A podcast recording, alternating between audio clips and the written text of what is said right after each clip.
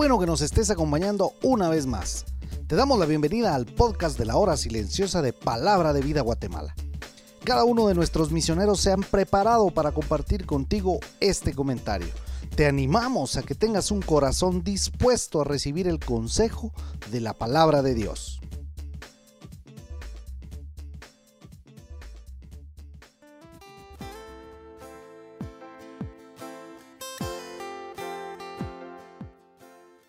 Muy buenos días, qué privilegio nuevamente encontrarme con ustedes en el comentario de la hora silenciosa en Apocalipsis capítulo 2 versículos 8 al 11. En este pasaje encontramos la carta a la iglesia de Esmirna. Esmirna era una ciudad grande, hermosa, centro cultural y de aprendizaje, y con mucho comercio. En su idolatría adoraban al emperador romano. En una de sus calles había templos pero la adoración a aquellos dioses paganos estaba desapareciendo, por lo que su enfoque estaba en la adoración al emperador. Incluso a los cristianos se les pedía que quemaran una pizca de incienso en el altar y decir, César es el Señor, para recibir un certificado como garantía que habían cumplido su obligación religiosa e irse para adorar como quisieran. Pero eso es lo que un verdadero cristiano de Esmirna no haría porque a ningún hombre le daría el título de Señor, sino únicamente a Cristo Jesús. El primero y el postrero habla de su carácter eterno, título que le pertenece únicamente al Señor. El que estuvo muerto y vivió, también se menciona en Apocalipsis 1.18, y lo vuelve a usar aquí para recordarle a esta iglesia que ellos sirven al Señor resucitado que venció la muerte. El versículo 9 comienza diciendo, yo conozco tus obras. De la misma manera que Dios conocía las obras de la iglesia de Éfeso, también conocía las tribulaciones y pobrezas de Esmirna, comprendiendo que él había sufrido muchas tribulaciones. Esmirna era una ciudad próspera económicamente, pero los cristianos de ahí eran muy pobres al ser asaltados y despedidos de sus trabajos a causa de la persecución que sufrían por el Evangelio. Por tal razón, Hebreos 10:34 dice, y el despojo de vuestros bienes sufristeis con gozo, sabiendo que tenéis en vosotros una mejor y perdurable herencia en los cielos. Jesús también le dice a la iglesia de Esmirna, pero tú eres rico. El contraste entre la pobreza material y la riqueza espiritual de estos cristianos nos hace recordar que en muchos casos la riqueza material es un obstáculo muy grande para el reino de Dios. No hay nada malo en tener dinero. El problema es que el dinero nos atrapa con facilidad. Jesús también conocía el abuso que soportaban los cristianos por aquellos hombres religiosos que decían ser judíos y no lo eran. En el versículo 10, a esta iglesia se le dice, no temas. En otras palabras diríamos, deja de tener miedo. Los cristianos sufrían persecución y por lógica tenían miedo.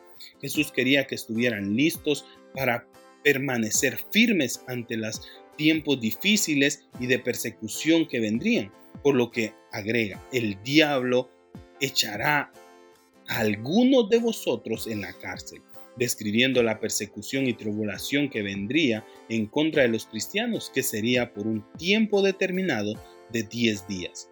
Muchos estudiosos de la Biblia han sacado muchas conclusiones de este tiempo, lo que sí es cierto que Dios estableció un periodo claro para que finalizara dicha persecución y tribulación.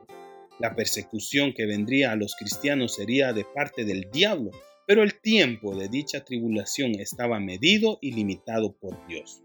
Normalmente eran echados a la cárcel las personas que estaban esperando juicio o ejecución. Los cristianos de Esmirna serían probados, pero pasarían la prueba. Esta es la única iglesia de las siete que no tiene nada que le señalen en contra. Y según estudiosos de la Biblia, esta es la única que ha sobrevivido hasta hoy, a pesar que ha sufrido persecución de romanas y musulmanes a través de los siglos. Sé fiel hasta la muerte y yo te daré la corona de vida. Jesús anima a la iglesia de Esmirna con la promesa de una corona animando a los que sean fieles hasta la muerte. Jesús promete una corona especial, la corona de vida. Versículo 11, la primera parte, también nos habla a cada uno de nosotros y dice, el que tiene oídos, oiga lo que el Espíritu dice a las iglesias. la iglesia de nuestros tiempos no se enfrenta a este tipo de persecución que enfrentaba la iglesia de Esmirna. A los cristianos los consideraban ateos porque no reconocían a los dioses tradicionales de Roma y Grecia. Por esta razón, eran llevados a la arena del Coliseo a la vista de cientos de personas que no se cansaban de ver correr la sangre de los cristianos causándoles la muerte. Estoy seguro que el tiempo de los mártires aún continúa, con muchos cristianos que siguen siendo perseguidos en lugares como Asia, Europa del Este y el mundo musulmán. Por último le dice, el que venciere no sufrirá daños de la segunda muerte. Esta promesa es para aquellos que vencen el peligro de la persecución. Nosotros podemos decir que hemos vencido por nuestra comunión con Cristo, siendo Él el vencedor por excelencia, y lo afirma en Juan 16:33. En el mundo tendréis aflicción, pero confiad, yo he vencido al mundo. Por eso, vívelo. ¿Alguna vez pensaste lo fácil que es seguir al Señor sin sufrir persecución? Lamentablemente esto nos hace acomodarnos y olvidarnos muchas veces de ser fieles a Dios. Y solo lo buscamos cuando tenemos una emergencia y estamos en problemas, haciéndole promesas que muchas veces olvidamos. Hoy tomemos como ejemplo la iglesia de Esmirna, que a pesar de ser pobre y con mucho sufrimiento, fueron fieles al Señor. Muchísimas gracias, que Dios te bendiga.